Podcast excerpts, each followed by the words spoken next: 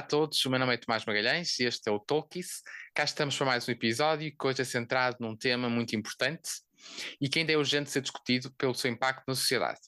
Fala então da representatividade no cinema, em particular da comunidade LGBT. Para isso, convidei a Mónica Carneiro, mestre em Psicologia Clínica, que atualmente trabalha no contexto das organizações na área da diversidade e inclusão e faz ainda parte do movimento Feminismo sobre Rodas e da Marcha do Orgulho do Porto. Por isso, vamos então começar o episódio. Mónica, bem-vinda ao Talkies. Obrigada, Tomás. Obrigado por ter aceito aqui o convite para falar de um tema que é ainda muito importante ser discutido queremos acreditar que daqui a uns anos deixa de ser assunto uh, e que deixa de ser necessário este ativismo, porque dizer que as coisas já estão muito mais bem resolvidas na sociedade e eu espero que as novas gerações esse é mesmo o objetivo. E se calhar, antes de começarmos propriamente aqui a, a fazer o paralelismo com o cinema e para contextualizar, se calhar perguntava-te aqui a tua experiência nestes movimentos de, dos quais tu fazes parte. Sim, claro que sim. Em primeiro lugar, também agradecer-te o convite. Acho que é muito importante saber que há esta preocupação e que em todas as áreas temos este cuidado de questionar e refletir sobre o que ainda se passa e o que é que é necessário fazer. Portanto, obrigada por teres aberto esse espaço. E, como é óbvio, eu não represento a comunidade de um ponto de vista global, não é? É a minha experiência e o contacto com as pessoas que fazem parte da comunidade com quem eu lido, mas mas pronto, é, é isso. E nesse sentido também faço aqui a ponta agora para a minha, então, para o meu envolvimento mais ativista, chamemos assim. Portanto, na verdade, eu era uma pessoa pouco desperta para o ativismo, para as questões sociais antes de entrar na faculdade. E efetivamente o meu curso de psicologia foi muito importante para mim, porque aprendi imenso sobre pessoas, como, como se espera, um, e porque tive uma disciplina e uma professora em particular, que vou mencionar, que é Conceição Nogueira, um, e a disciplina chamava-se hum, diversidade sociocultural. E portanto nesta disciplina foi onde eu honestamente pela primeira vez comecei a refletir sobre diferentes identidades, diferentes experiências no mundo um, e privilégios também e lugares uh, de maior acesso, menor acesso, portanto para mim foi muito importante realmente o curso, acho que fez a pessoa que eu sou hoje e mostrou-me a importância do ativismo e a importância de realmente lutarmos uh, por um contexto melhor para toda a gente, independentemente de identidades, de cor de pele, etc, etc. Uh, na verdade, depois o meu movimento ou associação ao movimento ativista fez-se nesse seguimento. Portanto, eu depois de perceber uh, no curso, efetivamente, que estes tópicos eram importantes e que também eram importantes para mim como pessoa, não é? Como, indi como indivídua deste mundo, eu percebi que queria fazer alguma coisa, não só para a minha realidade, mas também para a realidade de outras pessoas. E encontrei realmente no ativismo aqui uma janela que, na minha opinião, é muito importante no sentido de reivindicação de lugares Uh, e de quase que acelerar e direcionar a mudança social para o sentido que importa, e especialmente para o sentido que representa as comunidades das quais fala, não é? E, portanto, como mulher queer, fez-me todo o sentido associar-me aos movimentos feministas e movimentos LGBT. Um, efetivamente, nos movimentos feministas, uh, fui parte do She Decides também, que é um movimento internacional para os direitos das mulheres e LGBTQI, onde tive a oportunidade de representar Portugal e aprender muito, especialmente sobre as experiências de outras mulheres e pessoas noutras partes do mundo que nasceram no mesmo ano que eu, porque era um bocado essa a premissa para nos terem escolhido, e essa parte foi muito importante para mim, mas depois também estar envolvida em movimentos locais, sem dúvida que me trouxe muito mais também compreensão uh, da luta, compreensão das experiências também de outras pessoas que moram aqui ao lado, não é? E que têm outras vidas tão diferentes da minha. E portanto acho que o feminismo sobre rodas, sem dúvida que me deu a nível dos direitos das mulheres aqui muita, muita informação, permitiu-me aprender muito e ainda, ainda aprendo todos os dias com as nossas experiências, ainda continuamos a fazer desde 2019 que estamos juntas. E por outro lado, depois também me associei à Marcha do Orgulho do Porto em representação dos CD Sites, porque a Marcha do Orgulho do Porto é composta por uma comissão organizadora do qual fazem parte várias associações e movimentos uh, sociais e ativistas. E, portanto, é esse o meu papel, é representar o, o Side neste caso, e, um, e acabamos por fazer um trabalho muito importante, não só porque organizamos a Marcha do Orgulho do Porto, que está a crescer cada vez mais, o ano passado tivemos 10 mil pessoas, uh, portanto, só mostra, e no ano, no ano anterior tínhamos tido 7 mil, Portanto, é assim, mostra que as coisas estão realmente a acelerar muito, um, no sentido da urgência, não é? De nos unirmos e de lutarmos pelos direitos. Portanto, isso é muito bom sinal que as pessoas também estão cada vez mais a sair à rua e a exigir esse lugar, que nem sempre o têm, infelizmente, na maior parte das vezes. E, portanto, a minha função, no fundo, é fazer parte de coletivos em que é muito pouco sobre nós próprios, é muito mais sobre o coletivo, a experiência da comunidade e como é que nós podemos realmente perceber que lutas é que importam. E essas lutas muitas vezes têm a ver connosco próprios, muitas vezes não têm a ver connosco, por exemplo, um, falarmos, por exemplo, da luta trans, eu não sou uma pessoa trans, sou uma pessoa cisgênero, mas efetivamente, ao estar envolvida, ao perceber as experiências, sou uma aliada também das lutas trans, não é? E, portanto, eu acho que estes movimentos também têm essa força de nos fazer perceber melhor compreender o máximo que podemos também do nosso lugar uh, outras experiências de outras pessoas. E, portanto, foi um bocadinho este o meu caminho pelo ativismo e ainda faço hoje parte destes grupos e considero-os muito importantes na minha vida também porque a minha profissão uh, é diversidade e inclusão, portanto também trabalho num contexto organizacional uh, a inclusão das comunidades, de certa forma muito simples de explicar e acaba por ser muito importante para mim estar presente em movimentos sociais de base, como são os casos dos movimentos ativistas, para também eu conseguir ter eh, acesso a mais experiências de pessoas, porque eu acredito que é isso que depois também me faz uma boa profissional na minha função diária, não é? E profissional. Portanto, é um bocadinho esta história e é um bocadinho esse, esse motivo pelo qual faço parte, não só, como é óbvio, a aplicação profissional, mas acima de tudo o tentar fazer do meu tempo o melhor que posso e contribuir para o que acredito, no fundo, que é um mundo mais com mais justiça social e com mais oportunidades e igualdade para toda a gente, nem sempre é o que acontece. Exatamente. E da tua opinião, e como ativista não é, das causas LGBT e membro da comunidade, qual é, é a tua percepção em termos de sociedade? Achas que ainda existe uma homofobia e transfobia estrutural na sociedade portuguesa? Sem dúvida, sem dúvida. Nós temos um passado histórico muito penoso no sentido de uma ditadura, é, portanto é muito recente o fim da nossa ditadura e a nossa ditadura uh, acabou por ter um impacto muito grande naquilo que a sociedade portuguesa é hoje em dia, em muitos assuntos, não apenas neste da homofobia, sim, sim. mas em muitos assuntos mesmo, não é? E na forma como as pessoas uh, ainda estão, são muito, portanto é uma sociedade muito deprimida, muito oprimida, em todos os sentidos, não é? E sem dúvida que ainda há muita opressão uh, fruto disso, e de outras coisas históricas, como é óbvio, e implicações internacionais também têm o seu impacto, mas eu acredito que as questões contextuais e históricas em Portugal ainda nos trazem uma sociedade muito homofóbica e transfóbica. Não é raro vermos notícias, infelizmente, sobre ataques homofóbicos e transfóbicos. Tivemos uma esta semana uh, num espaço sim, sim. aqui no Porto. Portanto, há mesmo muita ainda discriminação. As pessoas às vezes tipo, acham que nós, por termos as leis todas muito bem estabelecidas, por um lado também são leis muito homonormativas, não é? Porque procuram aqui muito que a comunidade uh, queer se encaixe naquilo que são os moldes de vida mais heteronormativos e ditados pela sociedade.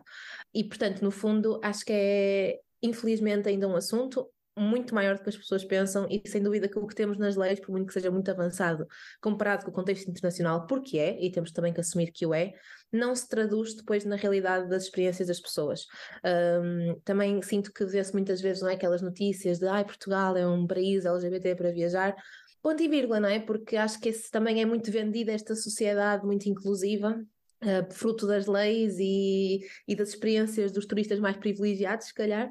Mas, uh, não é realidade para, para toda a gente, não é? De todo, de todo, e basta ser uma pessoa migrante de uma comunidade que, a nível interseccional, por exemplo, também seja, não pertence à norma social de privilégio, não é? Portanto, basta, por exemplo, ser uma pessoa brasileira LGBT, que já vai uh, sofrer ainda mais discriminação, porque lá está, as coisinhas acumulam-se, infelizmente, as identidades e as discriminações, e portanto, sem dúvida que nós não somos, como é óbvio, o pior lugar do mundo para se estar sendo uma pessoa LGBT, mas também acharmos que está tudo resolvido e que somos muito bons, não somos. E acho que também essa consciência de que temos ainda muito para fazer, que temos muitas vidas para salvar e que temos uh, muito para avançar, especialmente a nível de contexto social e daquilo que, que nos permitimos acho que sem dúvida que é uma consciência importante a ter em tudo, não só no claro. cinema, como estamos aqui a falar hoje, mas sim. na sociedade de uma forma geral, sim. Mas dirias que estamos, enquanto sociedade, no caminho certo, porque um, ehm, nós depois ouvimos notícias, como ouvimos lá está esta semana, o que aconteceu nos maus hábitos, e, uhum. e faz-nos repensar que, ok, afinal, se calhar um, ehm, ainda existe muita gente a remar contra a corrente, não é? Uh, mas qual é, é a tua percepção? Achas que um, daquilo que vais vendo de ano para ano, a evolução está a ser no sentido de uma maior consciencialização, de maior respeito, maior empatia? Eu acredito que sim, sem dúvida. E, e, isso sim, eu acho que estamos a caminhar no sentido certo. Lá está, o número de pessoas que foi à Marcha do Orgulho do Porto, como eu partilhei há pouco, é um sinónimo disso, um, e também são sinónimos disso as representatividades que vamos tendo, não é? As lutas que vamos vendo, vendo ganhas, por exemplo, a experiência de uma pessoa LGBT há 10 anos em Portugal é diferente da experiência de uma pessoa LGBT hoje, não é? Portanto, isso mostra que efetivamente houve algumas mudanças e começa a haver mais espaço para a conversa. Eu diria que essa é a grande diferença, acho que há mais espaço para a conversa. Agora, ainda falta muita concretização, sabes? Acho que é isso que eu sinto, acho que há mais conversa há mais diálogo, a nova geração, a geração okay. Z também traz muita mais experiência e à vontade com ditar as suas experiências, mas acabam sempre por ser lugares muito interseccionais, não é? Num contexto as pessoas podem efetivamente até sentir muito mais abertura, mas noutro contexto ao lado, pode ser noutra cidade mais interior ou numa escola que tem uma doutrina mais uh, conservadora e as experiências já estão lá ditadas pela homofobia, pela transfobia, pela LGBTfobia de uma forma geral. Portanto, efetivamente, acho que tá, estamos aí no sentido certo, mas ainda não mas ainda há muito trabalho para fazer. Sim, sem dúvida, sem dúvida. E agora, então, entrando aqui na parte do cinema, não é? Que traz aqui à conversa, de que forma é que o cinema e, e a evolução, obviamente, dos últimos anos teve impacto em ti, eh, em termos destas questões uh, da comunidade LGBT? Olha, posso partilhar uma, uma história um pouco pessoal, mas efetivamente na minha fase do come out, que já foi um come out uh, tardio, isto é, não foi na minha adolescência, já foi na minha uhum. vida adulta, uh, eu lembro-me que, por exemplo, ver o filme A Vida da Adele, Sim. Uh, The Blue is the Warmest Color em inglês, foi muito importante para mim, porque foi um filme que espelhou muito como é que é a interação entre duas mulheres e como é que a intimidade pode acontecer entre duas mulheres e a complexidade dessa ligação. E eu lembro-me que vi esse filme várias vezes, até durante essa fase da minha vida, só porque eu precisava de algum exemplo de como é que se faria. E não, não esquecendo que eu era uma pessoa que estava a formar-me em psicologia, que tinha acesso a toda a informação, mesmo assim há uma fobia internalizada, porque nós, quando fazemos um come out, estamos a, a ir contra a norma social, que é sermos heteronormativos, não é? E portanto, é sempre um processo, mesmo que sejamos privilegiados, como é óbvio, as camadas de privilégio ajudam, mas é sempre um processo para toda a gente. E, portanto, para mim, ter neste caso no cinema e nesse filme em particular é o que eu me lembro melhor, mas como é óbvio, qualquer representatividade em meios de comunicação ajuda, e em meios de cinema e séries. Mas eu lembro-me, no meu caso particular, este filme ter tido esse impacto muito grande e efetivamente, mesmo depois do meu canal estar bem resolvido e a vida continuar, sempre que eu vejo representatividade, eu sinto-me vista, não é? Sinto-me sinto que a minha experiência é normal, que é uma coisa que toda a gente sente quando nós pertencemos à, à identidade heteronormativa, nós crescemos a ver casais românticos, sexuais, famílias, tudo com homens e mulheres na relação do casal, não é? Sim, sim, durante muito tempo foi, durante... foi visto, sim. Sim, e mesmo na minha adolescência ainda eu sinto que não, não há de todo o que, o que há hoje de oferta nesse nível e pessoas que são mais velhas que eu ainda relatam que menos tiveram acesso, não é? claro. Mas efetivamente, todas as vezes que num lugar banal de cinema, de séries ou filmes, nós vermos representatividade LGBT, normaliza essas experiências, não é? E portanto é muito importante e acredito que tem um impacto mesmo muito grande. E por isso é que é tão importante também que esse meio esteja sensível para isso e vá fazendo a mudança também que tem que fazer, porque as pessoas já existem, só não estão lá.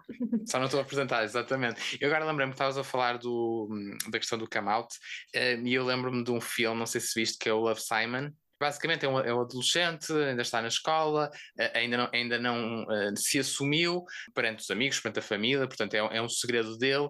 E a dada altura, o que ele diz é: não parece justo ser, terem que ser só os gays a, a terem que assumir.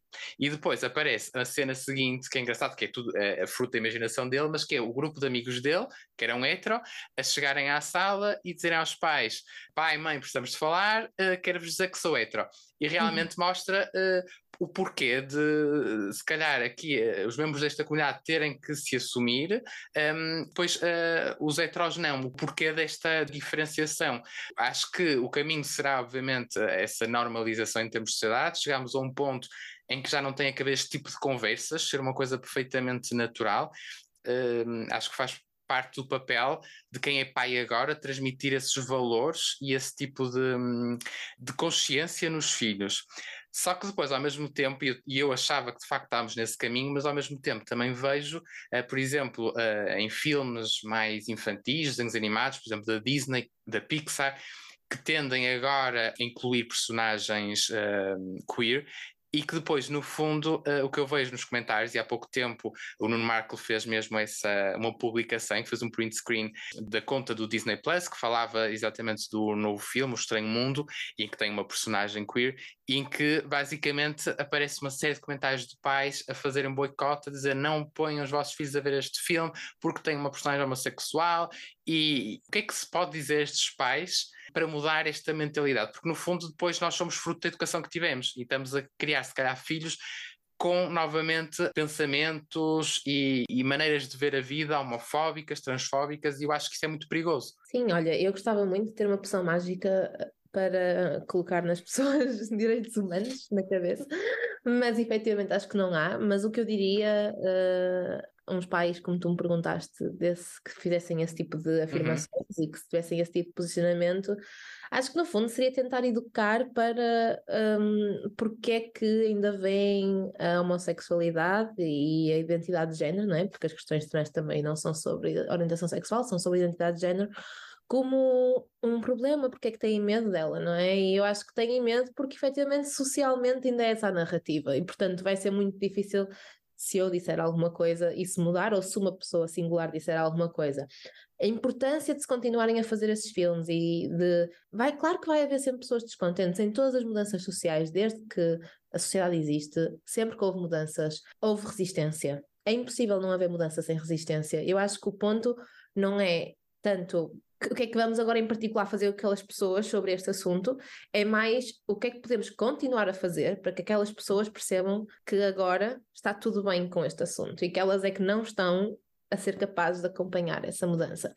E, portanto, vemos o mesmo problema com as questões da ideologia de género, não é? Que tiveram uhum, um, no governo, aquilo foi todo um, também pais a passarem por causa disto. E nós temos uma sociedade, lá está, como eu referi há pouco, fruto da ditadura, muito conservadora, muito católica. A religião, neste caso, por muito que respeite todo tipo de religiões, não ajuda a nível de narrativas, não é? Ainda vimos o Papa a pôr na mesma frase homossexualidade e como é que era a outra palavra que ele pôs acho que era pecado, foi pecado. Ele disse que a homossexualidade não era crime, mas era pecado. E portanto, como é óbvio, se continuam a haver, principalmente fonte de forças de poder no mundo, não é? Este tipo de afirmações, valida, como é óbvio, todas estas questões uh, homofóbicas e transfóbicas. E portanto, é importante é que não se pare de aumentar a representatividade, não se para de trazer o assunto para cima da mesa, até que as pessoas vão começando a refletir, não é? Porque não é de um momento para o outro que as pessoas vão também deixar de ser homofóbicas. As pessoas têm que ouvir nos seus contextos de trabalho, nos seus contextos de amigos, nos seus contextos de família, nos seus contextos em todo lado, na televisão, quando ligam a RTP1, quando vão ver uma série na Netflix, eles têm que começar a ver a diversidade em todos os sentidos, não só no sentido LGBT, como parte da sociedade como ela é. E quando se normalizar essa existência, aí eu acho que a mudança pode acontecer. E eu acho que estamos a caminhar nesse sentido, porque cada vez mais vemos essa hum, existência ban banalizada no bom sentido, mas ainda não estamos lá, não é? E é um caminho, sem dúvida. Sim, e hum, a questão, pronto, do ativismo, há bocadinho falavas da marcha, não é? da marcha de orgulho, e é frequente estas marchas às vezes serem alvo de comentários bastante depreciativos, por pessoas obviamente homofóbicas, que consideram que é algo muito show-off, exibicionista, que hum, depois ouve-se até às vezes as pessoas a dizerem que hum, eh, também em relação, por exemplo, aos filmes, agora fazendo o paralelismo, ai, parece que agora nos filmes uh, todos os personagens têm que ser homossexuais, têm que todas, todas gays, lésbicas, bissexuais, e, obviamente, esta não é minha opinião, não é? Este foi só o retrato do que fui dando nas redes sociais, mas no fundo o que eu queria um, te perguntar e que explicasses é o porquê de continuar a ser importante que os membros da comunidade LGBT saiam em marcha e o porquê de continuar a ser importante esta crescente representatividade de personagens queer no cinema. A nível da, da representatividade na, nas marchas, um, melhor, da existência das marchas, como elas existem, e do facto de haver muito esse backlash que ainda existe, que é ah, mas também não fazemos uma marcha para os heteros. Exato. Uma marcha para os gays. É sempre esta a narrativa. Sim, sim, sim. E eu acho que a resposta simples, honestamente, uma resposta, uma possível resposta simples, foi aquilo que tu mencionaste ainda há pouco, Tomás, que é, tu alguma vez tiveste como hetero de dizer a alguém que tu eras hetero? Tu alguma vez tiveste algum problema na tua vida por seres hetero? Claro. Alguma vez te foi fechada alguma porta? Alguma vez a tua existência foi posta em causa por essa identidade? Como é óbvio, não, não é? Porque vivemos numa sociedade em que a norma social é heteronormativa. E, portanto, a reflexão é simples: é se tu não tiveste de passar por isso tudo, imaginas que as pessoas que não fazem parte da tua comunidade e fazem parte das outras todas múltiplas, ainda bem que existem, não tiveram essa experiência e, portanto, como não têm essa experiência e têm que fazer come todos os dias, porque come out não é só tipo uma vez, não é?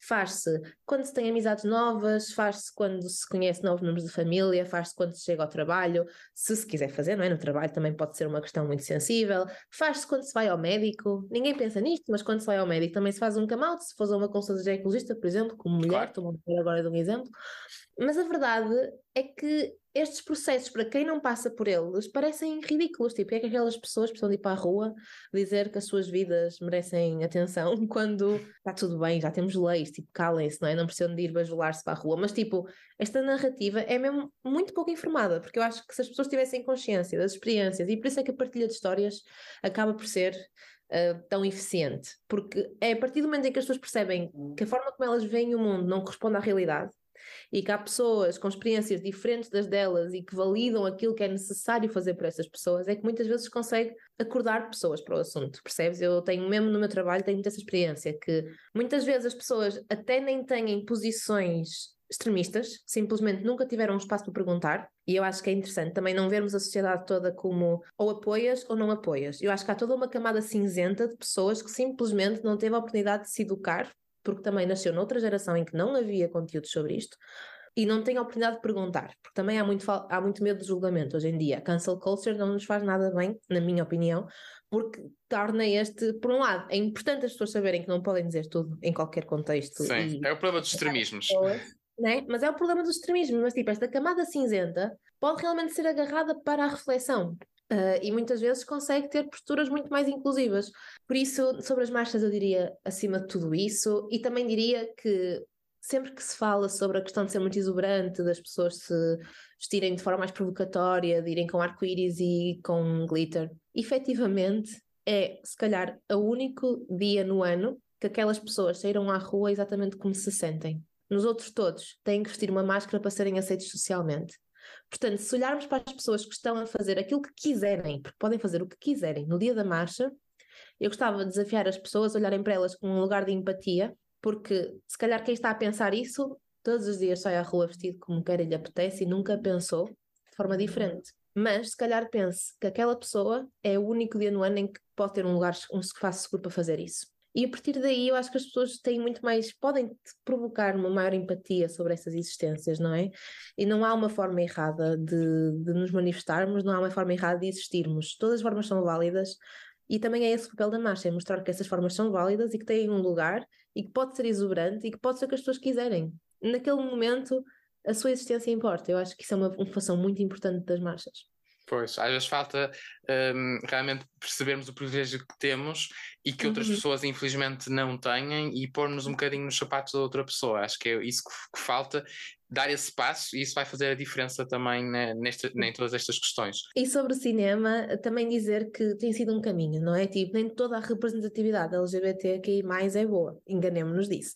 Aliás, nós vimos muitas vezes, é boa de uma forma geral, porque queremos estar representados, mas isto para dizer que efetivamente houve uma grande estigmatização e sexualização durante muito tempo destas personagens no cinema. Sim, sem dúvida. Eram hipersexualizadas, tinham vidas muito fora da norma, portanto, tinham que, para serem, por exemplo, o homem gay, para ser homem gay, tinha que ter uma vida promíscua e tinha que viver à norma, uh, à fora da norma e tinha que ter todas essas experiências fora do que se dita uma vida mais comum, vamos por assim dizer. E estas representações, no fundo, não fazem muito pela comunidade, porque acabam por estigmatizar ainda mais e corroborar os preconceitos que já existem sobre as pessoas que fazem parte da comunidade.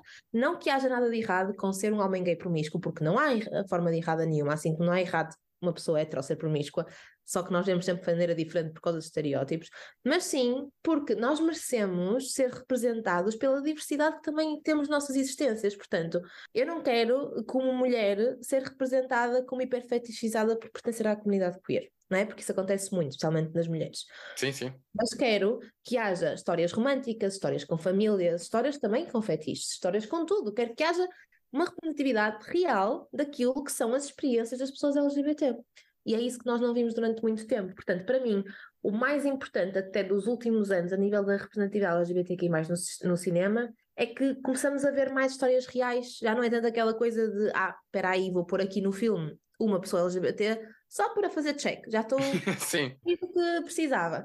Não, mas vamos realmente incluir uma história de vida, vamos realmente pôr aquela pessoa em relação com vários contextos. Por exemplo, um bom exemplo é a Eufória que tem uma personagem trans e que dedica um episódio inteiro a contar a vida desta personagem. Ela não é apenas um símbolo um, sexualizado para a série poder ser super atraente do ponto de vista da diversidade LGBT, não é?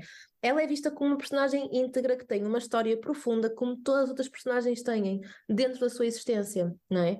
Depois temos uma Ru, que é uma mulher lésbica, portanto, temos aqui várias complexidade e temos uma história por trás da pessoa. Não é só ela fez o tic da box, estás a perceber? Eu acho que essa, essa parte é que eu sinto que tem vindo a crescer e felizmente já vemos melhores exemplos disso, mas nem sempre é o caso, não é?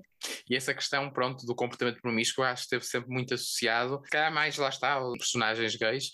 Um, e é interessante, eu não sei se viste um filme que estreou o ano passado, que é o Bros, que é do Bill Eichner, e, e, é uma comédia, não é? Uma comédia romântica, uh, queer, e, e, ele denuncia muito esses, esses uhum. clichês todos e brinca uhum. muito com isso. E pronto, não quero fazer spoiler, mas acho que é um filme que é, que é interessante porque ainda por cima uh, não aborda só os homens homossexuais, mas também uh, pessoas bissexuais, lésbicas, transexuais, portanto, e depois, e outra coisa, os atores que estão a representar todas essas comunidades são de facto membros dessas comunidades, que também acho que é um, um outro fator importante porque também imprimam um bocadinho mais de naturalidade a, a essa representação. E, e, e, de facto, eu acho que é um, uma alteração que tem havido nos argumentos dos filmes, uh, no, no que concerne então à, à, à, interpretação dessas, dessas personagens. E outra coisa que eu também tenho nos últimos anos é que antes parece que todas as histórias entre uh, um casal homossexual terminavam sempre mal. Parecia que tinham ser sempre histórias muito negras, com uhum. muito sofrimento, uh, uhum. com traições, com mortes. Porquê que achas que houve essa necessidade de retratar as relações homossexuais de uma forma assim tão uh, dramática? Porque é esse o estereótipo que a sociedade assume sobre essas relações. A sociedade assume que, assume que a comunidade homossexual é promíscua um, e tem imensas barreiras ao romantismo, e a verdade é que elas existem na prática, porque se nós formos a ver efetivamente a população LGBT, por exemplo, em Portugal, e há estudos sobre isto, portanto não é uma percepção minha, é estudado, têm efetivamente relações muito menos longas do que a comunidade heteronormativa. Mas como é óbvio, não é? Tipo, as pessoas não têm as experiências de vida iguais às, às, a estarem dentro da norma e, portanto, não têm que lidar só com aquela pessoa romanticamente, têm que lidar com as milhões de pressões sociais, com os come-outs do armário. Eh, há pessoas que podem estar em momentos diferentes da sua, do seu, da sua saída do armário e isso também pode criar entropismos nas relações. As famílias podem não aceitar isso, cria entropismos nas relações podem ter um problema de se assumirem no local de trabalho, isso cria entropismo nas relações. Portanto, o acesso ao casamento e à adoção, por muito que esteja na lei, não é assim tão simples, nem está assim tão um, embutido nas nossas práticas no nosso país. Portanto, e no mundo de uma forma geral. Por isso, efetivamente, estas relações são menos duradouras, mas isso não significa que elas tenham que ser sempre representadas assim. Aliás, há cada vez, e felizmente porque também a sociedade está a avançar, cada vez mais histórias diversas dentro disto, não é? Cada vez mais pessoas em relações duradouras que começam a fazer vida juntos e que têm as suas formas de viver, não é? Que não também têm que ser exatamente o casamento e ter filhos, podem ser outras, mas podem ser mais associadas ao romantismo do que à promiscuidade, não é?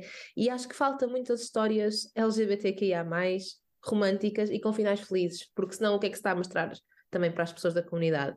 É que elas não merecem finais felizes, porque elas nunca Mas... têm um final feliz. E merecemos, e temos direito a ele. E tanto temos que há pessoas que o conseguem viver, e enquanto nós no cinema também não começarmos a ver, muitas vezes não vamos acreditar que, que nós, assim como não acreditamos que nós existimos, se não virmos isso refletido nos nossos meios à nossa volta, se não virmos finais felizes, também não achamos que são possíveis para nós. Portanto, acho que é sempre um bocadinho esta questão da representatividade das experiências na sua multiplicidade. É, porque eu acho que agora já começam a aparecer, uh, não só em filmes, mas também em séries, uh, casal homossexual, que, hum, que, que, muitas vezes até está num segundo plano, podem nem ser os protagonistas e vivem uma vida perfeitamente normal, e acho que é isso que falta. Porque eu lembro, por exemplo, de filmes como hum, O Segredo do Brookback Mountain, o Call Me By Your Name, o Moonlight, são todos filmes em que de facto têm ali muito dramatismo e a pessoa torce pelos personagens, mas infelizmente não fazendo spoiler, mas também já são filmes que, que, que já têm alguns anos, por isso acredito que a maior parte das pessoas já, já os tenha visto, mas de facto um, tem sempre ali uh, ingredientes de, de, drama, de sofrimento, de, de dificuldade Sim. na relação. Mas imagina, esse sofrimento também é importante que seja retratado, não é? Também não queremos só histórias tipo fáceis e bonitas, porque essa não é a realidade das pessoas LGBT no mundo. Nós não vivemos numa sociedade que para nós é fácil, bonita e automática, não é? Portanto, também acho que é importante mostrar alguma profundidade. Lá está, é uma questão mais de equilibrar e de ter um bocadinho de tudo, como na farmácia, como se costuma dizer. Sim. E, por exemplo, do Call Me By Your Name uh, foi um filme muito importante para mim, uh, mesmo sendo sobre dois homens gay. Porque também, embora, pronto, é verdade, cai um bocadinho nesse dramatismo que tu falaste, mostra e reflete uma profundidade emocional que muito poucas vezes se vê associada a personagens queer. E estas personagens terem direito à profundidade emocional também nos mostra que as pessoas desta comunidade também têm direito a essa profundidade emocional e que as coisas não, não são só sexuais, sabes? São emocionais, são íntimas, são relacionais.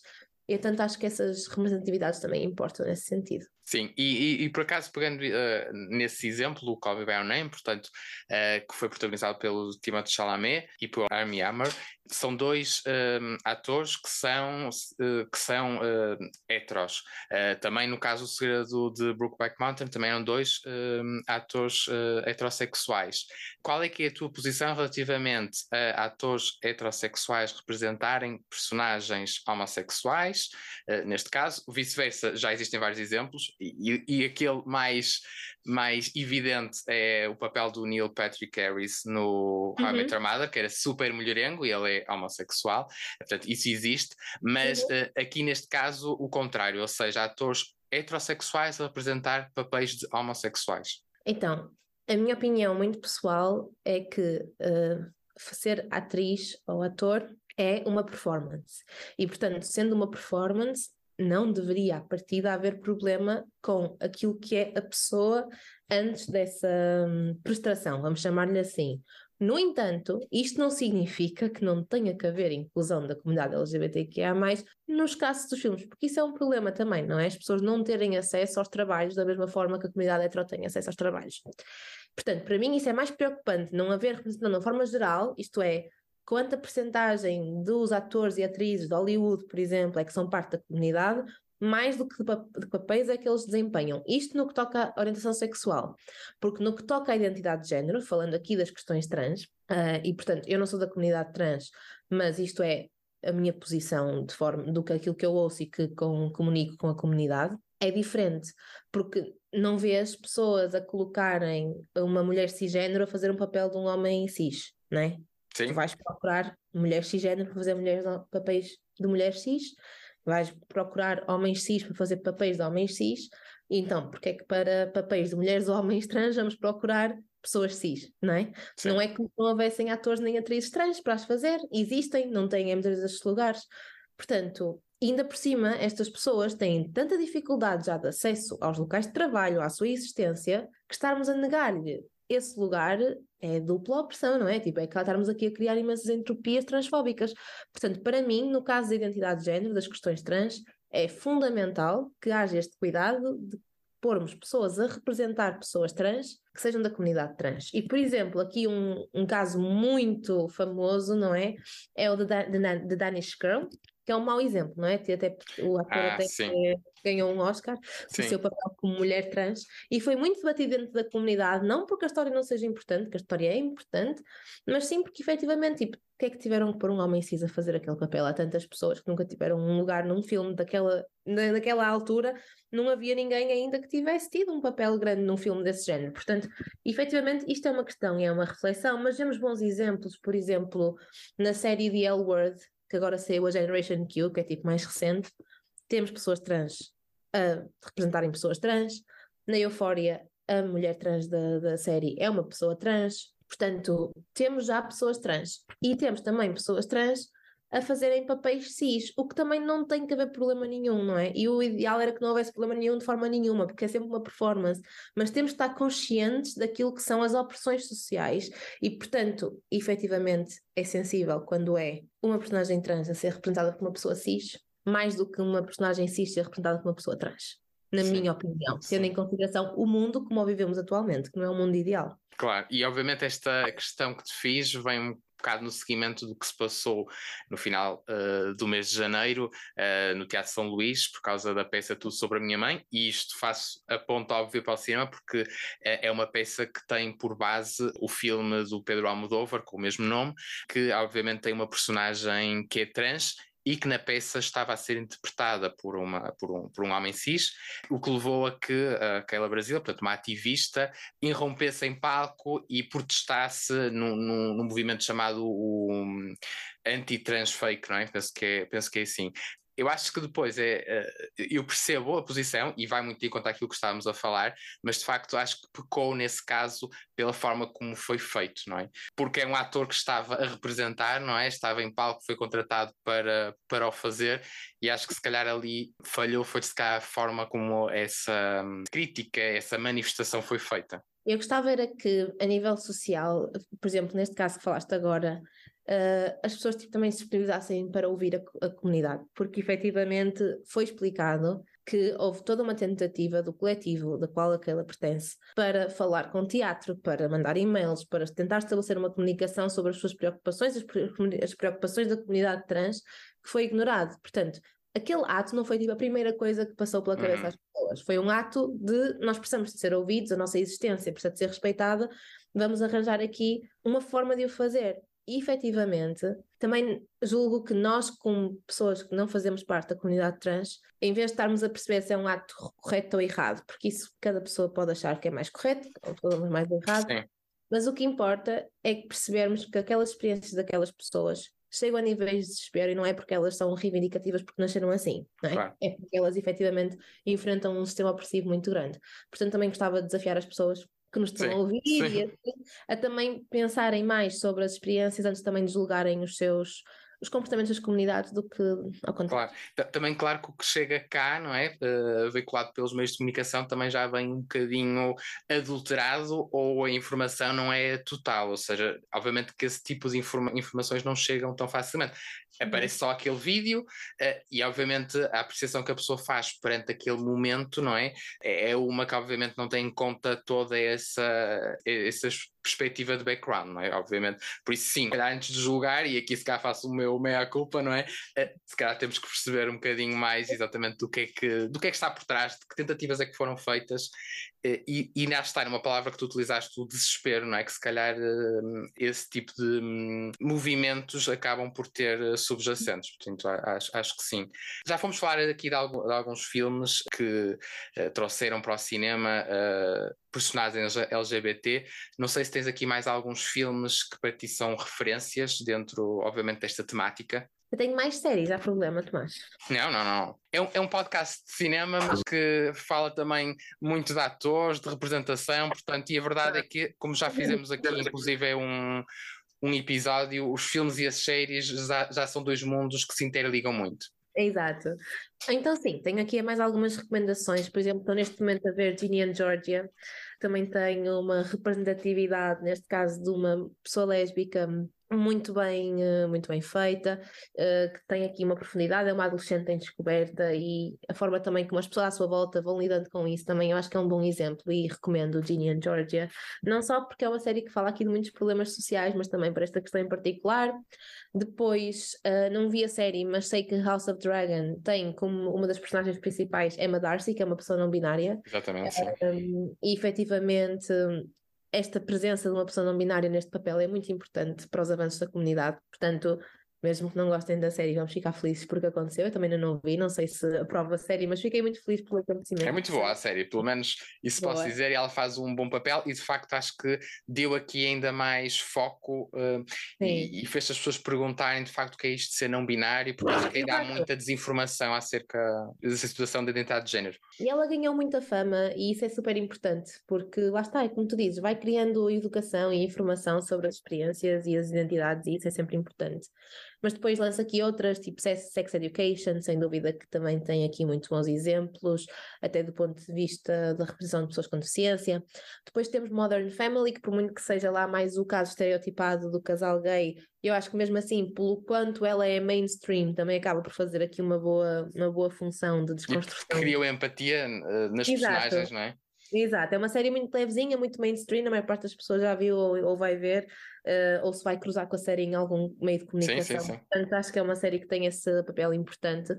Embora eu não veja, hoje também partilharam comigo que a série Anatomia de Grey também trouxe muito cedo essa representatividade um, e essa constância ao longo das temporadas, portanto isso também é muito bom sinal e é uma série muito mainstream, de, de, das mais mainstream de sempre, portanto fico muito feliz que assim seja. Outras das que eu gostei e que têm uh, boas representatividades, experiências LGBTQIA+, é Feel Good e Atypical, que são aqui duas séries mais sobre experiências adolescentes, mas que lá está, têm esta representatividade, embora não seja o maior foco. Em Feel Good é um pouco o foco, porque uma relação delas é, é bastante focada, mas em Atypical a história principal é sobre uma, um miúdo autista, e mesmo assim depois tem essa complexidade nas personagens à volta e acho que isso é muito importante uh, e um come out uh, na adolescência Sim. também muito bem representado e depois uma que eu gosto em particular são as telefonistas, também porque remotam aqui um, a outra época temporal, especialmente em Espanha. É uma, exatamente, sim, aquela série espanhola da Netflix, sim, sim, sim, sim. Sim, e acho muito importante porque também retrata um bocadinho da experiência uh, da comunidade na altura, não é? Tipo há uns anos atrás, e é importante também sabermos como é que eram as experiências das pessoas, porque elas não começaram a existir só porque agora se fala do assunto, elas sempre existiram, e importa saber quais é que eram os desafios e as suas experiências nesse processo histórico, porque também nos dá empatia e nos percebe nos faz perceber de onde é que os movimentos surgem, não é? E qual é a sua história. Sim, porque há muita gente que diz, parece que agora está na moda ser homossexual, Exato. mas sempre, sempre existiu. Infelizmente, essas pessoas é que não, poder, não podiam, quer dizer, eh, devido à sociedade em que estavam inseridas, sentiam-se exatamente com, com a necessidade de esconder. Eh, e, por exemplo, acho interessante, às vezes, alguma, alguns atores e atrizes muito conhecidos que que só saíram do armário depois já terem uma carreira já mais uh, estável e já mais sólida, porque se calhar também tinham esse receio de depois claro não surgirem projetos uh, na sua carreira. Claro que sim. E pronto, duas últimas, Elite, também é uma série espanhola na Netflix, também acaba por falar aqui muito bem de grande diversidade de uma forma geral, portanto acho que, especialmente da comunidade LGBTQIA+, então também acho muito interessante. E a última que sugiro é Gentleman Jack, é uma série menos conhecida, menos mainstream, mas no fundo é sobre a primeira dona de land, terra, portanto, uhum. landlords famosos do Reino Unido.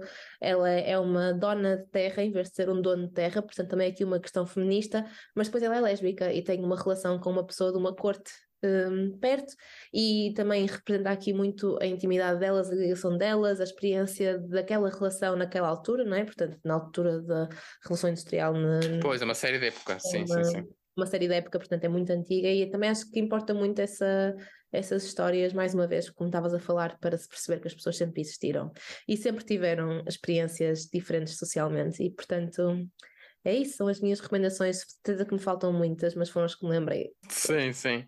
eu, eu posso acrescentar agora, eh, já, já que foram as recomendações de séries, recomendações de filmes.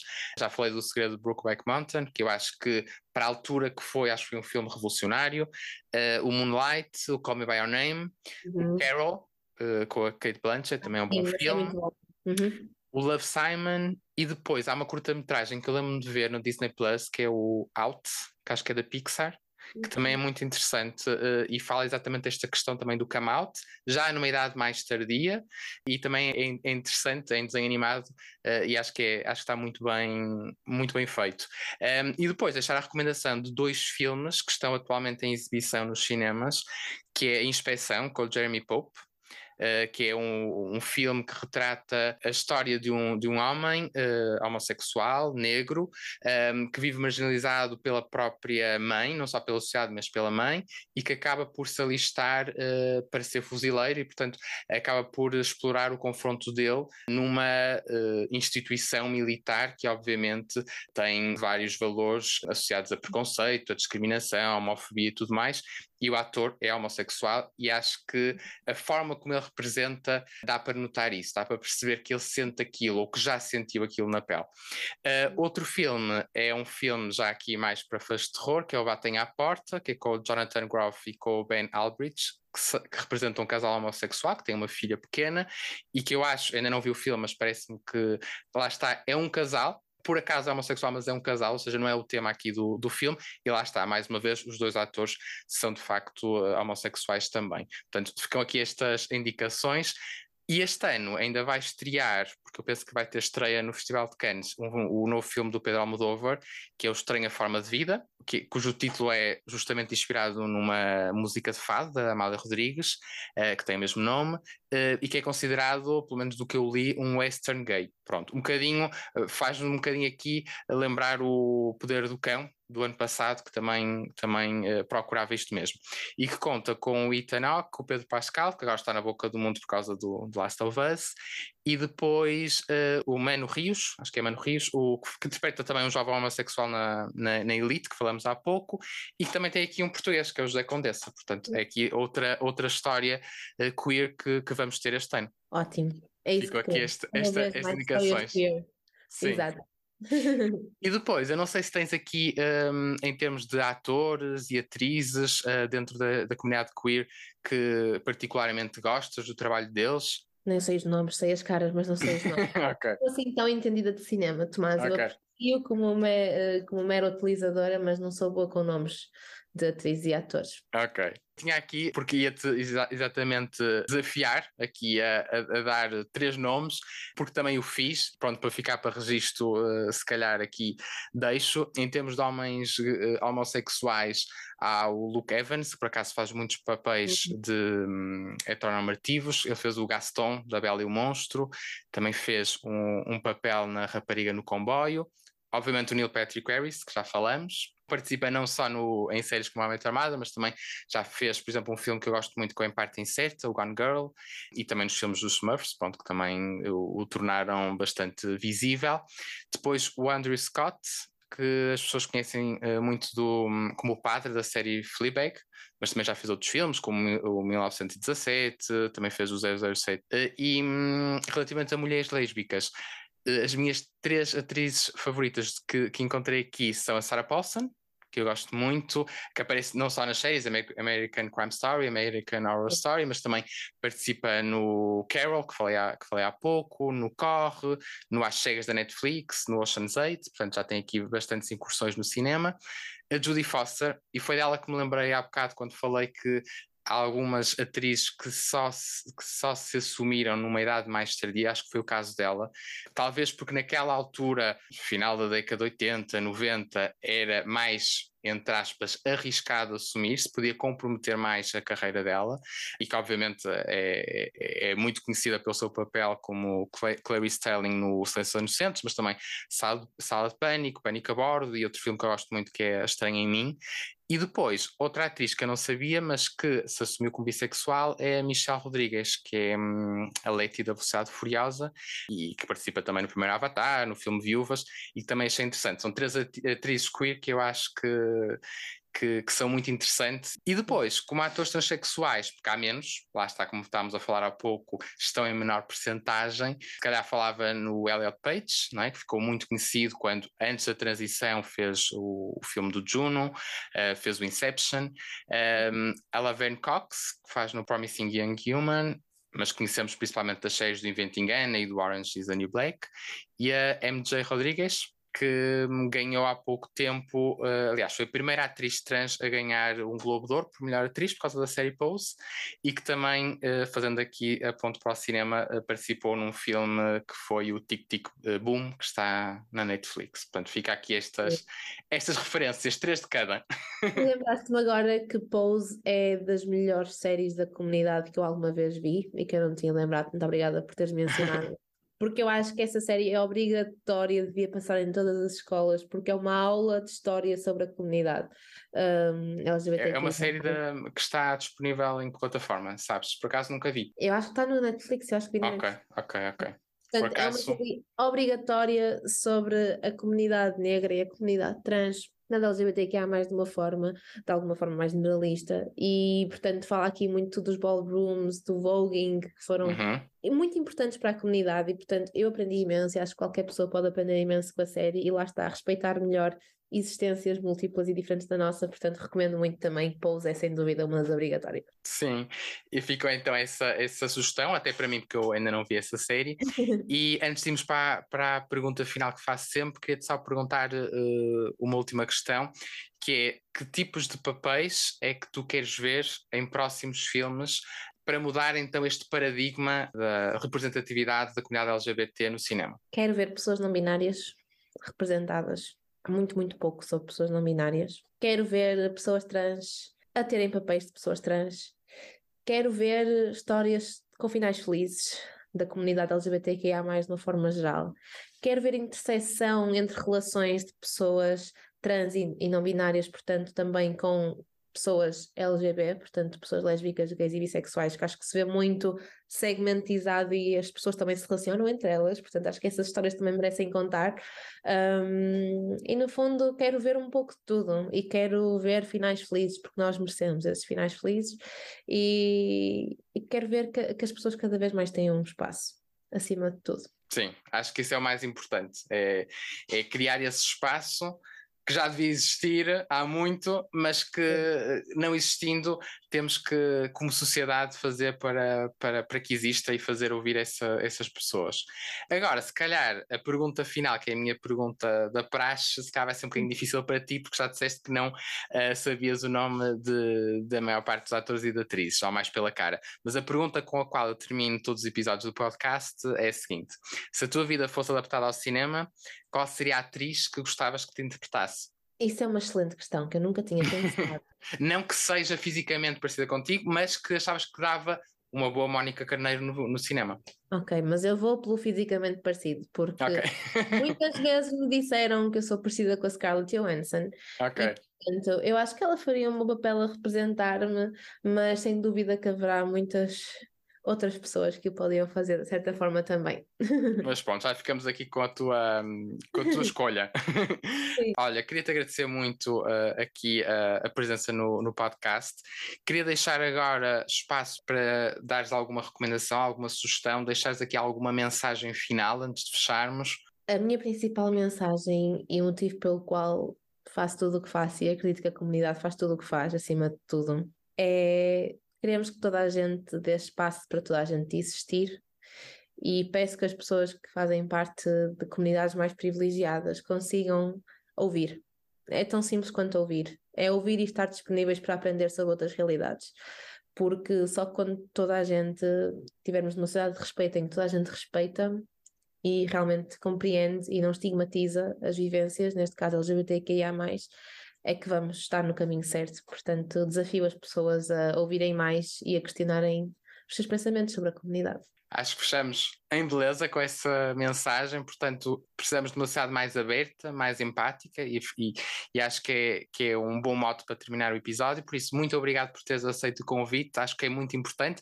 Espero que daqui para uns anos isto que falamos hoje deixe de ser um assunto, que já não precises de lutar por estes direitos, porque eles já existem, já é algo pelo qual não é preciso uh, lutar, e que espero que quem ouvir este episódio também se sinta inspirado, também sinta que hum, de alguma forma é necessária para esta mudança, porque mesmo as pessoas fora da comunidade são necessárias para fazer parte desta mudança enquanto sociedade. Sem dúvida, e com isso aproveito só para convidar toda a gente independentemente da sua orientação sexual e identidade de género, a ir às marchas do orgulho, porque é um contexto para aprendermos muito sobre outras pessoas também, não só sobre nós, e para apoiarmos a causa que ser toda a gente.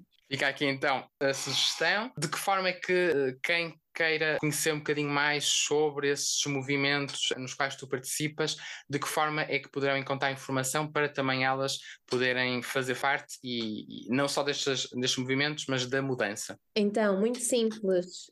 Feminismo sobre Rodas é literalmente escrever Feminismo sobre Rodas no Instagram. Marcha do Orgulho do Porto é Orgulho Porto no Instagram e também podem seguir e aí ficam a parte de quando é que será a marcha, qual é que é o percurso, qual é o ponto de encontro e podem se então juntar ao movimento e também ir aprendendo, porque nós vamos publicando conteúdos educativos por lá. E quem for de outras zonas do país é estar atento ao Google e procurar no Instagram também outras zonas de marchas. Nós também partilhamos no Porto normalmente um, os links uh, e as publicações de outras marchas de outros pontos do país, porque independente de onde as pessoas estiverem, acho que deviam procurar isso e é facilmente encontrável no Google. E assim, alguma dúvida também escrevam para Orgulho Porto que nós encaminhamos. E, um, e é isso. Obrigada por uh, me teres dado esta abertura, Tomás, para falar de um tema tão importante. Claro, eu agradeço a ti, agradeço a quem, a quem nos ouviu desse lado e hum, para a semana temos outro episódio, por isso até lá bons filmes e sejam empáticos. Acabaste de ouvir o Talkies, o podcast do The Golden Ticket sobre cinema para quem gosta e vive a sétima arte. Obrigado por teres ouvido até ao fim. A tua opinião é muito importante para mim, por isso deixa a tua classificação e partilha a tua opinião nos comentários para assim me ajudares a fazer do Talkies um podcast cada vez melhor. Ah, e não te esqueças, segue o Talkies no teu agregador de podcasts favorito e a página do The Golden Ticket no Instagram. Obrigado e até para a semana!